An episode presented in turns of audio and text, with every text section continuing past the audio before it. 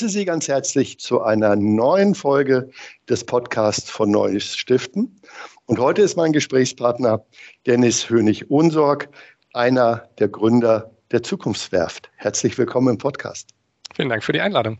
Wir haben uns ja vor einiger Zeit schon mal hier in Hamburg persönlich getroffen und ich war sehr beeindruckt, wie Sie und die anderen Akteurinnen das Thema Engagement in der Zukunftswerft angehen und gestalten vielleicht sogar. Die erste spannende Frage, die uns, glaube ich, alle interessiert, ist, wie sind Sie auf diesen Gedanken gekommen, so etwas wie die Zukunftswerft zu gründen? Ich glaube, das war mehr äh, aus der Not heraus geboren. Ich habe ähm, gemeinsam mit meiner Frau gegründet. Das heißt, wir sind ähm, MitunternehmerInnen, Gründer und äh, Ehepartner.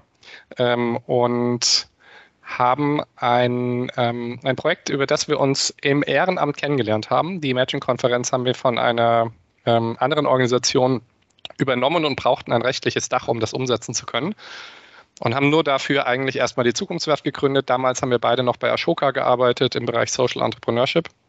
Und dann haben wir ein Programm von Ashoka ausgegründet. Das macht Ashoka immer mal wieder, wenn sie merken, dass Programme zu groß werden für, äh, für ihr äh, für ihre Organisation.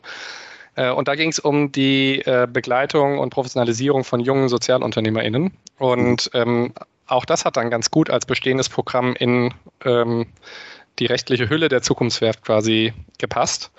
Und dann ähm, sind ein paar Jahre ins äh, Land gegangen und äh, vor zwei Jahren haben wir dann das erste eigene Programm innerhalb der Zukunftswerft quasi entwickelt und ähm, dann bin ich auch mit einem größeren Teil meiner Zeit äh, quasi ins Operative der, der Zukunftswerft ja. äh, gegangen. Okay, das heißt von Ashoka in das eigene Engagement, das ist ja nicht ganz ungewöhnlich. Da kennen wir ja auch einige andere Akteurinnen, die äh, von Ashoka inspiriert wurden und äh, sich dann in dem Bereich weiterentwickelt haben. Da muss ich vielleicht mit der Frage noch weiter ansetzen, also noch früher in ihrer Vergangenheit. Wie sind Sie zu Ashoka gekommen? Also ich vermute mal, das lag ja nicht quasi äh, auf Ihrem Lebensweg. Ja, nicht im Lebenslauf, aber im Lebensweg dann irgendwie schon. Ähm, ich ich glaube, ich würde sogar noch früher gehen und würde sagen, so mit der Frage, warum mir Engagement an sich so wichtig ist.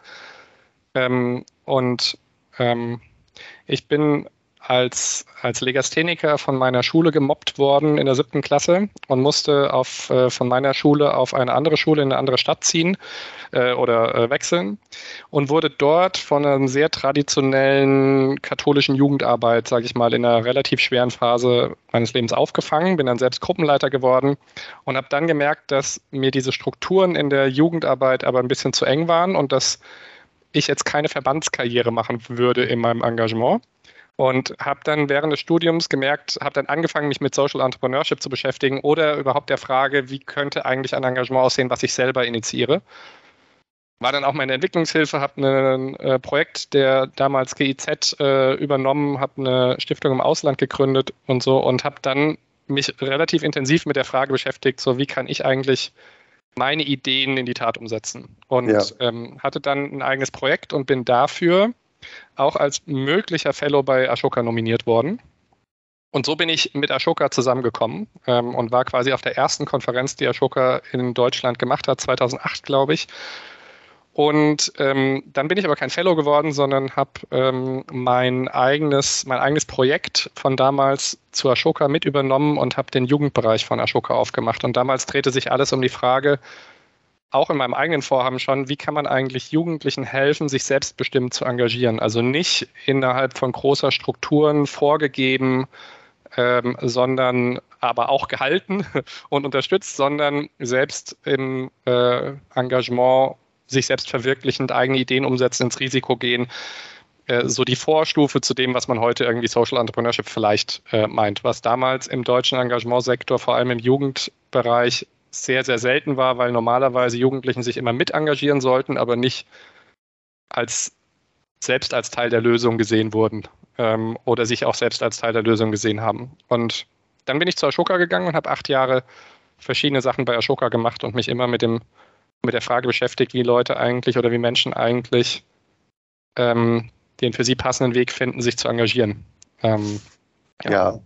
Also, also quasi das, was Sie selber erlebt haben, genutzt, um das dann tatsächlich auch aus den Erfahrungen heraus, vielleicht weil die äh, weil das Engagement in den, in den angebotenen Formen zu eng ist oder vielleicht auch nicht passt zu dem, was Sie sich vorstellen? Ist das, sind das so die Motivlagen? Oder, oder weil ich rausgewachsen bin, glaube ich. Ne? Also ja. mich hat das total, ich hätte nie was eigenes gestartet in der Phase, in der ich damals aufgefangen wurde in diesen stabilen Strukturen von der sagen wir, katholischen Jugendarbeit. Ähm, und das war wahnsinnig hilfreich und ich bin jetzt noch allen damals Engagierten, meinem Gruppenleiter, den erwachsenen Mitarbeitern und sowas total dankbar, dass sie mich damals aufgefangen haben. Ich war total, ich möchte die Zeit auch als ehrenamtliches, als ehrenamtlicher Gruppenleiter nicht missen und habe trotzdem dann irgendwann gemerkt, dass ich Ideen habe, die halt nicht in diese Strukturen passen und dass ich gewisse Talente, die ich habe, auch nicht innerhalb dieser Strukturen aus oder investieren kann oder nutzen kann. Und deswegen habe ich halt versucht, so meins zu finden. Und das ist auch in der Zeit immer wieder was anderes gewesen. Ja. Ja. Ja, und ähm, wenn Sie heute mit Menschen zusammenarbeiten, die Engagement suchen oder Betätigungsfelder suchen, ist das so? Sind das Menschen, die, die etwas suchen und erstmal die Zukunftswerft finden? Oder, oder wie, kann ich mir, wie kann ich mir das Geschäftsmodell vorstellen? Naja, also als Zukunftswerft sind wir, glaube ich, gar nicht so bekannt, sondern wir sind halt über die Programme, die wir dort mhm. machen, quasi bekannt. Ne? Und wir haben das, was wir seit sehr vielen Jahren machen. Wir werden dieses Jahr, glaube ich, die 18. Imagine-Konferenz machen. Das ist eine dreitägige Konferenz, auf der Menschen zwischen sage ich mal, Anfang 20 und Mitte 50 zusammenkommen, die sich alle die gleiche Frage stellen, nämlich wie können sie eigentlich ihren Anspruch, gesellschaftlich zu wirken, in ihrer jetzigen Lebensphase umsetzen, wissend, dass sie halt auch noch ein Leben haben, was sonst noch weiterläuft. Also ein Job, eine Beziehung, vielleicht Familie äh, und so weiter. Und alle haben so die Ansprüche. Und da fällt dieser eigene Anspruch, selbstwirksam sein zu wollen und die Gesellschaft mitgestalten zu wollen, manchmal unter den Tisch. Und das, was wir damals von Anfang an eigentlich dort versucht haben zu machen, ist verschiedene Wege aufzuzeigen, wie man sich engagieren kann und haben daraus gefunden, dass es gar nicht so viele Orte gibt, an denen man wertfrei verschiedene Engagementformen nebeneinander kennenlernen kann. Ja. Weil da draußen die meisten Organisationen Greenpeace möchte, dass wir Ökoaktivistinnen werden. Die Parteien wollen, dass wir Parteimitglied werden. Die Ehrenamtsbörsen wollen, dass wir MentorInnen werden mhm. oder ins traditionelle Ehrenamt wollen. Und Ashoka will, dass wir was gründen. Und das ist ja auch richtig, weil es ihr Auftrag ist, aber die allerwenigsten versuchen, Menschen dabei herauszuf herauszufinden, was eigentlich das ist, was in welcher Form sie am meisten äh, Wirksamkeit verspüren können oder wie sie sich am besten einbringen können in der Lebensphase, in der sie ja. sind. Und das haben wir lange Zeit nur auf diese Konferenz gemacht und in, dann haben wir uns mit der Startstiftung zusammengetan und haben eine virtuelle Academy ähm, pilotiert die letzten zwei Jahre, um aufgrund der Pandemie vor allem jungen Menschen zu helfen, herauszufinden, auf welche Weise sie sich vielleicht besonders gut äh, einbringen können. Weil es eben all diese Begegnungsformen von Initiativen stellen sich in der Uni vor oder man trifft irgendwie, man geht mal vorbei und engagiert sich mal mit. Das gab es ja während der Pandemie alles viel weniger als sonst. Also haben wir im virtuellen Raum versucht, äh, diese verschiedenen Engagementformen zugänglicher zu machen, niedrigschwelliger zu machen und den äh, Menschen in eine Idee davon zu geben, wo sie sich vielleicht engagieren können und welche Form des Engagements zu ihnen passen könnte. Und haben da Engagement deutlich breiter als Ehrenamt gefasst, ähm, sondern eben auf alle Weisen, wie wir in uns in unserem Leben einbringen können. Und die meisten Leute kommen daher so über unsere Partner und über Mund zu Mund und so zu uns. Äh, und wir haben das eigentlich nur mit der Staatsstiftung für ihre Stipendiatinnen gemacht und trotzdem waren über 50 Prozent der Teilnehmenden dann irgendwann nicht mehr StipendiatInnen der Startstiftung, sondern eben Leute, die uns über Social Media gesehen haben oder über Freunde oder äh, sonstiges, ja. Aber Sie haben eben dieses Wort Ehrenamt benutzt. Das ist ja, ja für mich so was, was, was ganz Altbackenes. Da denke ich dann auch immer an, an mein Rentnerleben und ich im Ehrenamt dann vielleicht mal für die Hamburger Tafel Lebensmittel verteile oder meine Frau vielleicht im Krankenhaus oder im Kindergarten Menschen was vorliest. Also das, das Wort Ehrenamt und das Wort Engagement hat ja für mich unterschiedliche Dynamiken und Lebendigkeiten. Ist das vielleicht ein, ist das vielleicht auch quasi das Sinnbild dafür, wie sich, wie sich das gerade auch verändert, dass wir jetzt weniger über Ehrenamt nachdenken, sondern mehr über unser eigenes Engagement? Also ich wünschte, dass das auch wirklich überall schon so ist, so ein bisschen.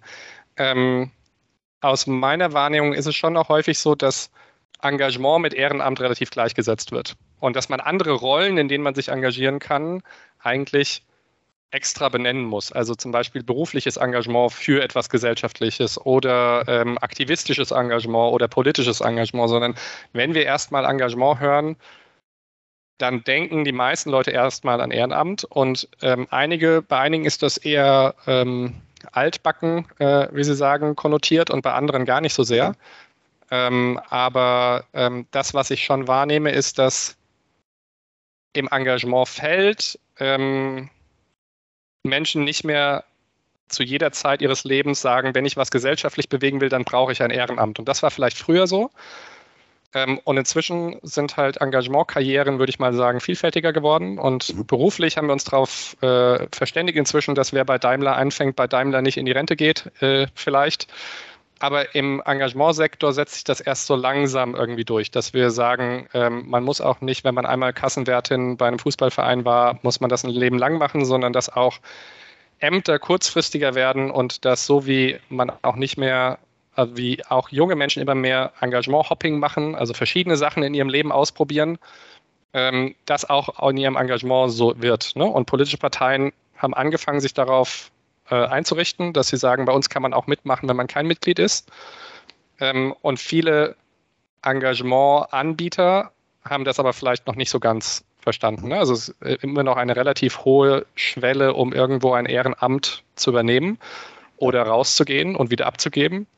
Ähm, und ich glaube, da ist noch Luft nach oben bei der Frage, so zu gucken, nicht nur, wie kriegen wir so viele Ehrenamtsstellen wie möglich besetzt, sondern wie kriegen wir eigentlich die richtigen Leute, und müssen das so viele wie früher sein oder müssen das vielleicht andere sein? Oder ist Ehrenamt vielleicht gerade jetzt die richtige, richtige Weg, um dieses Problem zu lösen? Aber das ähm. heißt ja auch, dass das Stellenprofil in diesen ehrenamtlichen Organisationen sich ja auch verändert, oder? Also früher ist man ja davon ausgegangen, ich gehe als junger Spund in die Jugendfeuerwehr und werde da alt. Und dann ist klar, irgendwann bin ich Brandmeister oder Oberbrandmeister, keine Ahnung, was es bei der Klar. Feuerwehr gibt. Ähm, äh, und äh, ich, ich höre ja häufig äh, gemeinnützige Organisationen, die ehrenamtsgetragen äh, sind, ja auch immer ein wenig klagen. Es ist schwierig, Menschen zu finden und es ist schwierig, Menschen zu finden, die sich über eine längere Zeit verbindlich engagieren. Heißt das aus Ihrer Sicht, dass diese Organisationen darüber nachdenken müssen, dass sie ihr Angebot verändern für Menschen, die sich einbringen wollen? Ist das eine der Konsequenzen? Ja, ich, ich glaube, dass, dass viele oder dass sehr viele Organisationen sich so organisiert haben, wie Sie das gerade beschrieben haben, und dass einige dieser Organisationen sich auch zukünftig weiter so organisieren müssen. Also es gibt Orte, in denen Verlässlichkeit, Langfristigkeit extrem wichtig sind in dem ehrenamtlichen oder freiwilligen Engagement. Und dann gibt es aber auch ganz, ganz viele Bereiche, in denen das überhaupt nicht hilfreich ist, dass die gleiche Person 20 Jahre lang in der gleichen Rolle unterwegs ist, weil das nämlich eher kontraproduktiv ist. Ähm, das heißt, ähm, wenn wir uns nicht fragen, wie viele Ehrenamtliche sich in unserer, Engagement, in unserer äh, Organisation engagieren, sondern was wir eigentlich bewirken wollen und welche Art von Talente wir eigentlich brauchen zum jetzigen Zeitpunkt, um ein gesellschaftliches Problem zum Beispiel zu lösen, kommen wir vielleicht auf die Idee, dass es halt gar nicht darum geht, noch mehr äh, Ehrenamtliche langfristig an uns zu binden, sondern kurzfristig die richtigen Talente für uns zu begeistern, um zum Beispiel aktivistisch unterwegs zu sein oder so. Ähm, und ähm, ich glaube, dass wir da, ähm, also alle sagen immer, es wird immer schwieriger mit Ehrenamt und so und gleichzeitig ist es so, dass sich, ähm, ich glaube, es waren ähm, 2020 äh, rund 10 Prozent mehr Menschen engagiert haben ab 14, also freiwillig engagiert haben, als es äh, sie 1990 noch gemacht haben. Also dass die Zahlen gar nicht belegen, dass sich weniger Menschen engagieren, ja. sondern dass die Form, wie sie sich engagieren, einfach dynamischer ist. Ne? Und ähm, das hat für einige Organisationen große Herausforderungen und für andere liegen da totale Chancen drin, weil sie auch immer wieder auch Leute für sich begeistern werden können, die sich eben vielleicht für ein typisches Ehrenamt mhm. nicht an sie gebunden hätten. Aber wie finde ich denn jetzt ganz persönlich, ich bin ja naja, nicht mehr ganz in ihrer Bandbreite 18 bis 55. Ich bin da eher am Rand. Ähm, aber wie finde ich denn oder wie finden meine Kinder oder wie finden andere Menschen denn heraus, was das richtige Engagement für diese Person ist? Also wie, wie, wie könnte ich jetzt herausfinden, was ist für mich eigentlich das Richtige? Das ist gar nicht so einfach, weil natürlich alle die Frage sich stellen, wie können wir mehr Menschen begeistern? So, ne? Und häufig wird die Frage gestellt von, wie kriegen wir mehr Ehrenamtliche oder mehr Spender für unsere Organisation oder so.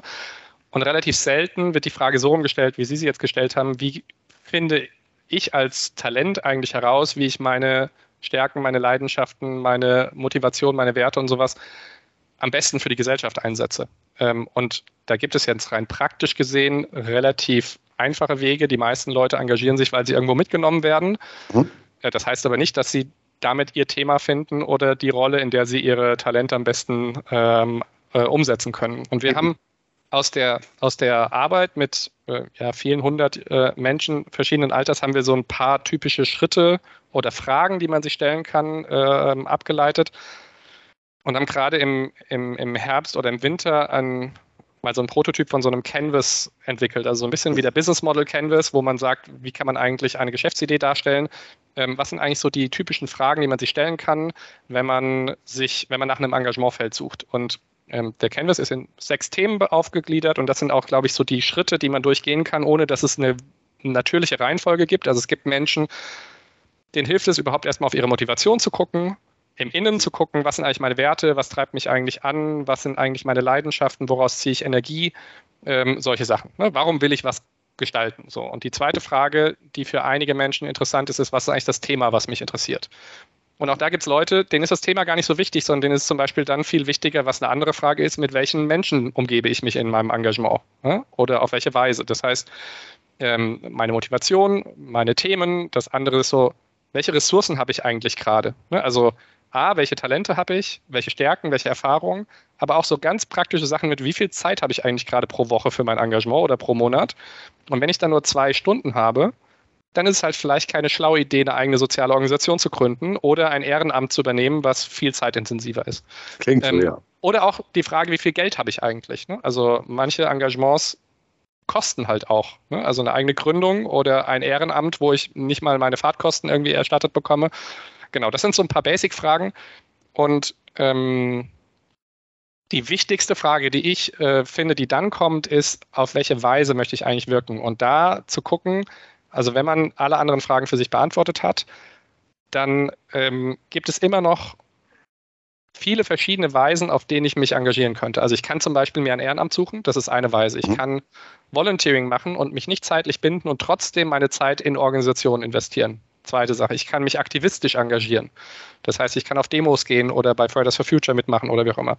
Ich kann mich politisch engagieren. Ich kann mir einen Job suchen, wo ich das gesellschaftliche Problem, was ich identifiziert habe, auch in meinem Berufsleben umsetze. Ich kann mein eigenes Verhalten und meinen Konsum zum Beispiel verändern. Ich kann spenden oder Geld investieren in dem sozialen oder ökologischen Bereich. Also es gibt so viele verschiedene Weisen und das ist das, glaube ich, was die wenigsten Menschen sich ähm, wo sie Orientierung dabei finden, wie diese Arten des Engagements eigentlich aussehen.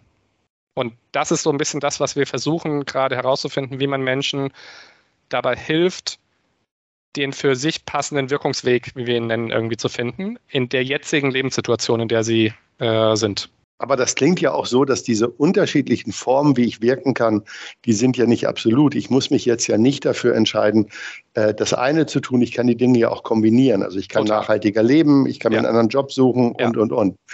Äh, das ist ja, das ist ja eine Erkenntnis, die ganzheitlicher ist, als man sonst vielleicht das klassische Ehrenamt gedacht Absolut. Hat. Und es ist auch nicht also das ist auch etwas, was, glaube ich, den Zeitgeist momentan mehr trifft, dass immer mehr Menschen eben sich auch bei der Berufswahl die Sinnfrage zum Beispiel stellen. Mhm. Also denen ist Gehalt natürlich immer noch wichtig, aber sie stellen sich halt auch die Frage, ob sie Waffen produzieren, ob sie in der Tabakindustrie sind, ob sie im sozialen Sektor sind und so weiter. Und sich diese Fragen einmal aufzustellen und zu sagen, ah, ist ja interessant, vielleicht habe ich auch einfach unterschiedliche Lebensphasen, in denen ich meine Zeit und meine Energie unterschiedlich einbringe in diese Themen. Und dann ist es natürlich, wenn man in Rente geht, vielleicht nicht mehr das Berufsleben, aber dann hat man vielleicht wieder mehr Zeit für Engagement nebenbei oder so. Aber das eben ein bisschen agiler zu denken oder flüss, ja. fließender zu denken, ist, glaube ich, ein riesen, äh, macht einen riesen Unterschied. Und wir sehen schon, dass alleine die Frage, wo liegt denn momentan dein Hebel, um wirklich was zu bewegen, viele Menschen überhaupt erstmal große mhm. ähm, Fragezeichen mit sich bringen, weil sie nämlich schon, wenn sie auf der Suche nach Engagement sind, eben nach Opportunitäten gucken,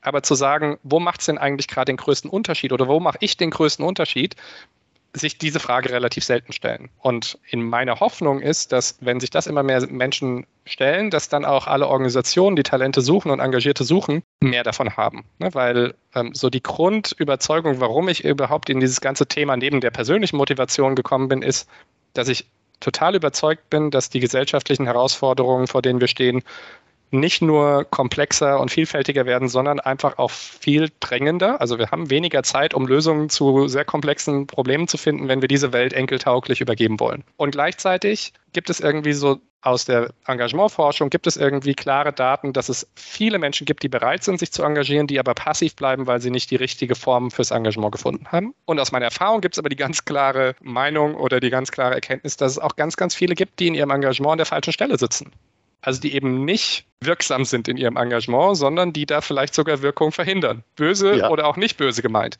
Und ja. wenn wir dafür sorgen, dass viel mehr Menschen sich engagieren und das auf die für sie wirk für sie wirksame Weise, dann haben wir, glaube ich, eine Chance, ja, den Karren nochmal aus dem Dreck zu ziehen. Ja, das finde ich spannend, diesen Ansatz, dass Sie sagen, äh, erstmal äh, schaut äh, erstmal auf euch selbst, was wollt ihr, was könnt ihr. Ja. Äh, Sie sprechen ja auch von Talenten. Das ist ja sonst so ein Thema, das man ja auch eher im wirtschaftlichen Kontext sieht und weniger ja bisher so in der Frage, was mache ich denn aus meinen Talenten außerhalb des Jobs? Also diese, diese, diese, diese Frage, ne, von dem Innen zu gucken, was, was, was, was bin ich, was spricht mich an, was motiviert mich, welches sind meine Themen und dann aber auch, auch dann auffächern, was es für Möglichkeiten gibt, um dann auch das Richtige für mich herauszupicken. Und eben nicht die Frage, wie in meinem Heimatdorf war, äh, Freiwillige Feuerwehr, Schützenverein oder Rotes Kreuz. Damit ja. war ja das Engagement quasi ausgeschöpft.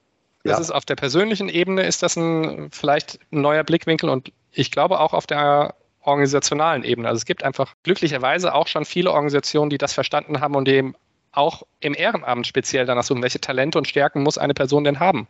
Also ich kann nicht alle Menschen auf als MentorInnen in eine Brennpunktschule schicken oder so. Das tut weder denen noch den Jugendlichen wahrscheinlich gut. So. Äh, und gleichzeitig sollte auch nicht jede Person in die Politik gehen und nicht jede Person sollte was gründen, weil es einfach sehr, sehr viele unterschiedliche Talente gibt, die wir ja. haben. Ja. Und ich habe so die allermeisten dieser Wirkungswese oder alle Wirkungswese schon mal ausprobiert und ich habe auch für mich ganz klar gemerkt, welche Talente ich nicht habe. Ich bin nicht dafür gemacht, einen Ortsverband der Politik zu leiten. So, das ist nicht mein Talent und wenn ich das machen würde, dann würde ich damit mehr Schaden als ich würde es gut meinen, aber ich würde mehr Schaden ja. anrichten. Deswegen ist mein Wirkungsweg, so sehr ich mir wünsche, dass wir einen guten Ortsverband vor Ort haben, der politisch stark wird, ist allen damit gedient, wenn ich mich da raushalte. Und dann sollten Sie sich natürlich bei den Talenten beim politischen Gegner engagieren, dann helfen Sie Ihren eigenen. Das, ja. Genau, wenn, wenn, ich, wenn, ich, wenn mir keine anderen Wege einfallen, konstruktiv zu helfen, dann ist das natürlich eine total gute Idee. Hat sich denn äh, in, den, in den letzten Jahren, Sie sind ja nun mit dem Thema schon sehr lange beschäftigt, hat es denn auch geholfen, dass sich neben dem klassischen deutschen Vereinswesen auch dann ja andere Engagementformen gefunden haben. Also ich glaube, die, Sie haben ja eben die Klimaaktivisten von Greenpeace angesprochen, die gibt es ja auch in anderen Organisationen. Das, das war ja dann irgendwann in den 80ern relativ neu. Äh, damit ist das so ein bisschen aufgebrochen. Aber ich habe den Eindruck, dass die dass die Szene der Akteurinnen, die sich ähm, gesellschaftlich engagieren wollen, auch außerhalb der klassischen Non-Profit-Gesellschaft entwickelt. Ja, und ich glaube, was gerade immer klarer wird, ist, dass es, also dass die gesellschaftlichen Herausforderungen so komplex sind, dass es all diese verschiedenen Rollen braucht. Also früher war für mich Aktivismus immer mit etwas Negativem zum Beispiel belegt. Mhm. Das sind Leute, die immer nur dagegen sind, die äh, keine konstruktiven Vorschläge machen. Und das ist nicht so in großen Teilen des Aktivismus, aber dieses Label hatte es irgendwie, zumindest bei mir. Und Fridays for Future hat gezeigt, dass Aktivismus weder planlos noch wirkungslos noch sonst irgendwas sein, sondern sehr strukturiert, sehr gezielt und sehr wirkmächtig sein kann. Und gleichzeitig es einen systemischen Ort gibt für diese Art des Engagements. Und gleichzeitig kann Fridays for Future eben nichts bewegen, wenn es in der Politik nicht auch helle Köpfe gibt, die mit diesem Druck von der Straße was anfangen und mit diesen konstruktiven ja. Vorschlägen, die von dort kommen. Und gleichzeitig hat sich auch Fridays for Future als Organisation so professionalisiert, dass es auch dort klare Ehrenämter und Strukturen und sowas inzwischen gibt. Das heißt, äh, auch das wird durchlässiger und von daher alleine ne, eine Organisation, die ich sehr schätze, Vostel zum Beispiel, ist äh, eine der wahrscheinlich die größte Plattform in Deutschland zur Vermittlung von Volunteers. Und die haben in den letzten Jahren, wenigen Jahren, haben die als Social Startup wahrscheinlich so um die 30.000 Menschen in Volunteering-Einsätze vermittelt. Deren Anspruch ist es nicht, so viele Menschen wie möglich in Volunteering-Einsätze zu bringen und die immer wieder im Volunteering zu halten, mhm. sondern die nutzen halt Volunteering als Möglichkeit der Orientierung, um die Talente, die sich dort engagieren, zu zeigen, guck mal, Damit könnt ihr verschiedene Organisationen kennenlernen. Und wenn ihr eine Organisation findet, die euer Engagement noch mehr wert ist als nur als Volunteer-Einsatz quasi mal einen Tag oder so, dann sucht euch dort ein Ehrenamt oder sucht euch dort einen Job.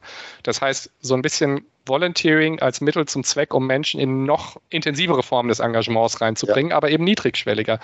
Und diese Übergänge aktiver ein bisschen zu bespielen und strategischer zu nutzen. Ich glaube, da liegt eine große Hoffnung für mich drin, dass wir dann Talente nicht irgendwo abstellen und Menschen nicht irgendwo abstellen, sondern ihnen sie dazu motivieren, sich aktiv immer so die nächsten Rollen zu finden, in denen sie einen Beitrag leisten können.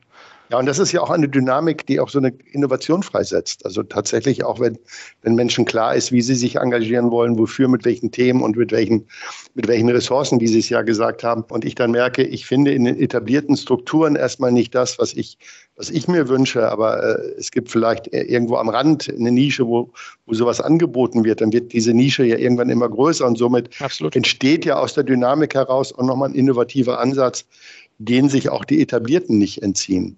Und es ist, glaube ich, gar nichts, was nur sich an junge Menschen richtet. Ich habe hm, vor zwei Wochen mit einem äh, großen deutschen Konzern gesprochen, mit einer Verantwortlichen dort, die das Thema Corporate Volunteering betreut, die aber sich auch überlegt, so wie bringt sie eigentlich die Mitarbeitende auch auf andere Weisen in ihrem Alltag und nicht nur über Corporate Volunteering in Engagement.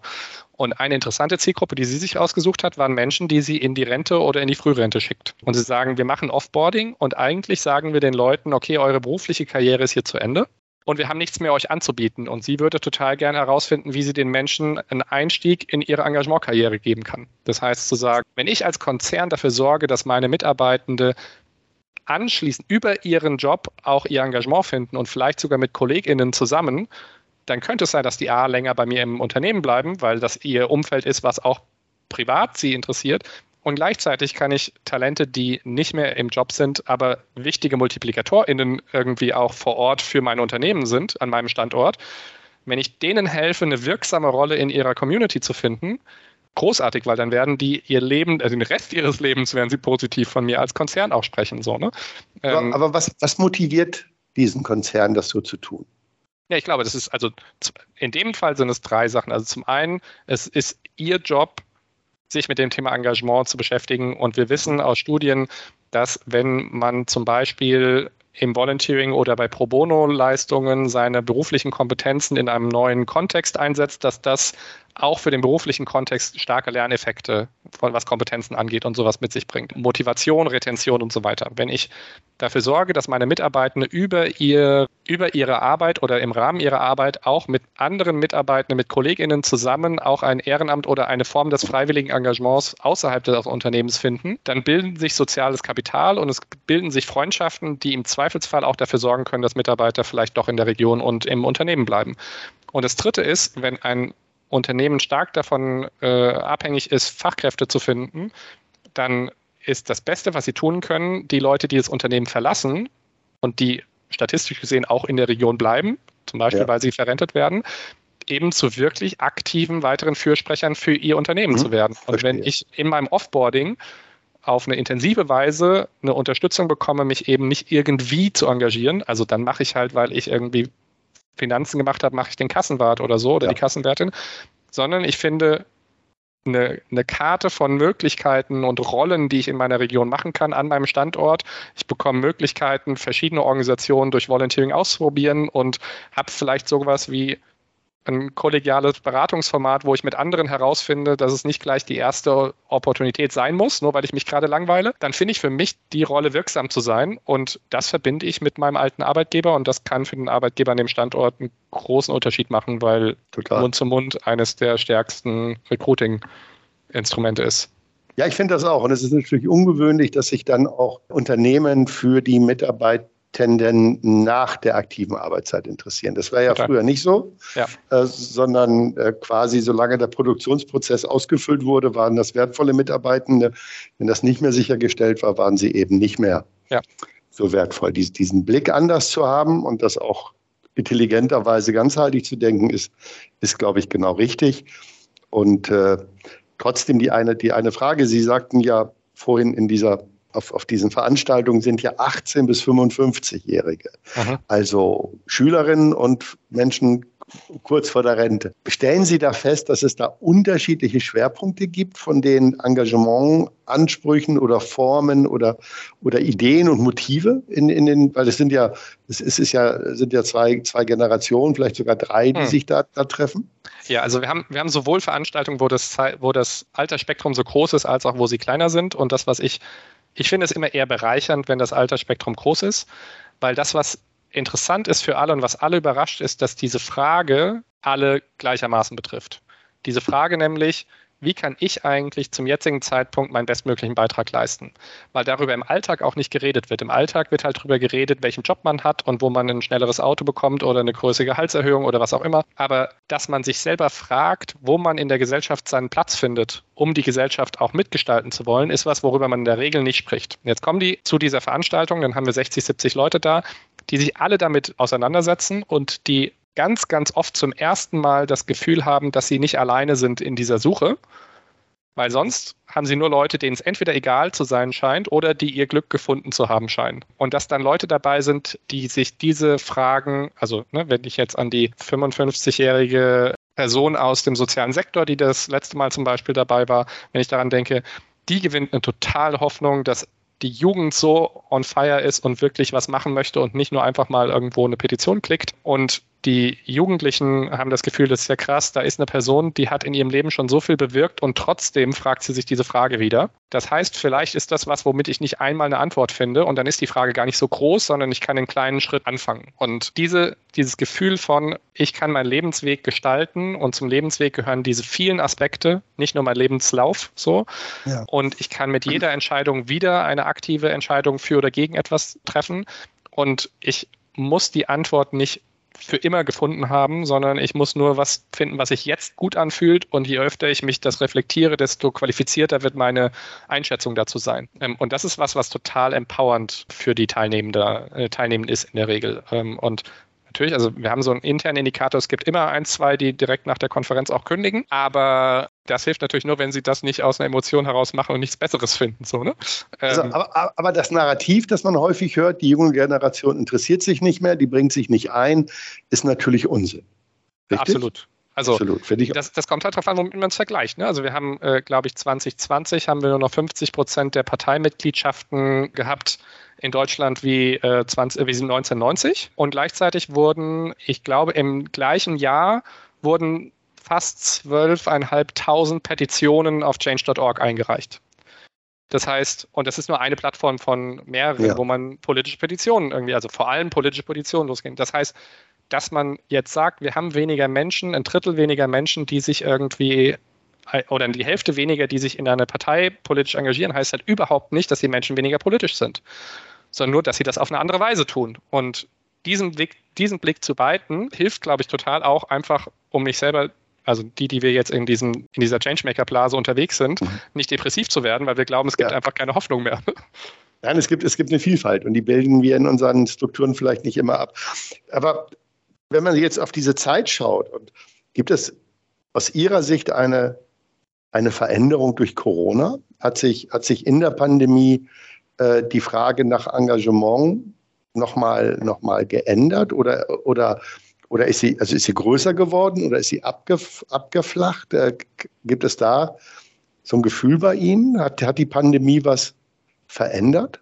Also mehr als ein Gefühl ist es wirklich nicht. Also was ich sagen kann, ist, äh, sind ein paar Sachen. Also zum einen glaube ich, dass es wirklich natürlich das, was viele sagen, es gibt einen Teil der Menschen, die sich stärker die Sinnfrage stellen und die stärker auf den Prüfstand, die hatten jetzt Zeit und haben sich gefragt, also die, die den Luxus haben, wählen zu können, haben mehr hinterfragt, was sie eigentlich gerade mit ihrer Zeit tun oder was sie vor der Pandemie mit ihrer Zeit getan haben. Das heißt, es gibt, glaube ich, schon einen größeren Teil von Menschen, die sagen, sie wollen jetzt in ihrem Leben gewisse Dinge anders machen, weil sie darüber reflektiert hast. Und dann gibt es aber genauso einen großen Anteil von Menschen, die in diesem gerade in diesem Digital Gap äh, reingefallen sind und die, die von vielen der Institutionen gar nicht mehr erreicht werden in der Zeit. Also die eben nicht mehr von der Schule erreicht werden, weil die eben keine E-Mails lesen, die nicht an irgendwelchen virtuellen Seminaren teilnehmen, weil sie das Equipment dafür nicht haben oder weil sie ganz andere Probleme zu Hause gerade haben.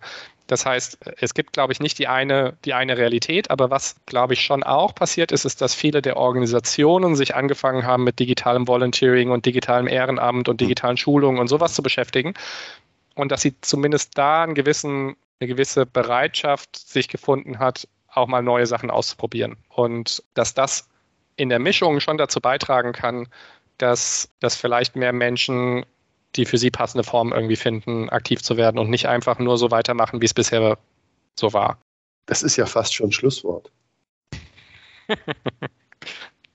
Das, nein, das ist sogar ein Schlusswort. Dann darf ich jetzt nichts mehr sagen. Es war mir eine Freude. Ja, vielen, vielen Dank für das, für das Gespräch und den Blick dass man Engagement und Ehrenamt durchaus von den Menschen ausdenkt, die sich engagieren wollen und weniger vielleicht erstmal die zentrale Frage stellt, was brauche ich im Rettungsdienst, im Ehrenamt bei der Feuerwehr. Dankeschön dafür. Herzlichen Dank für die Einladung.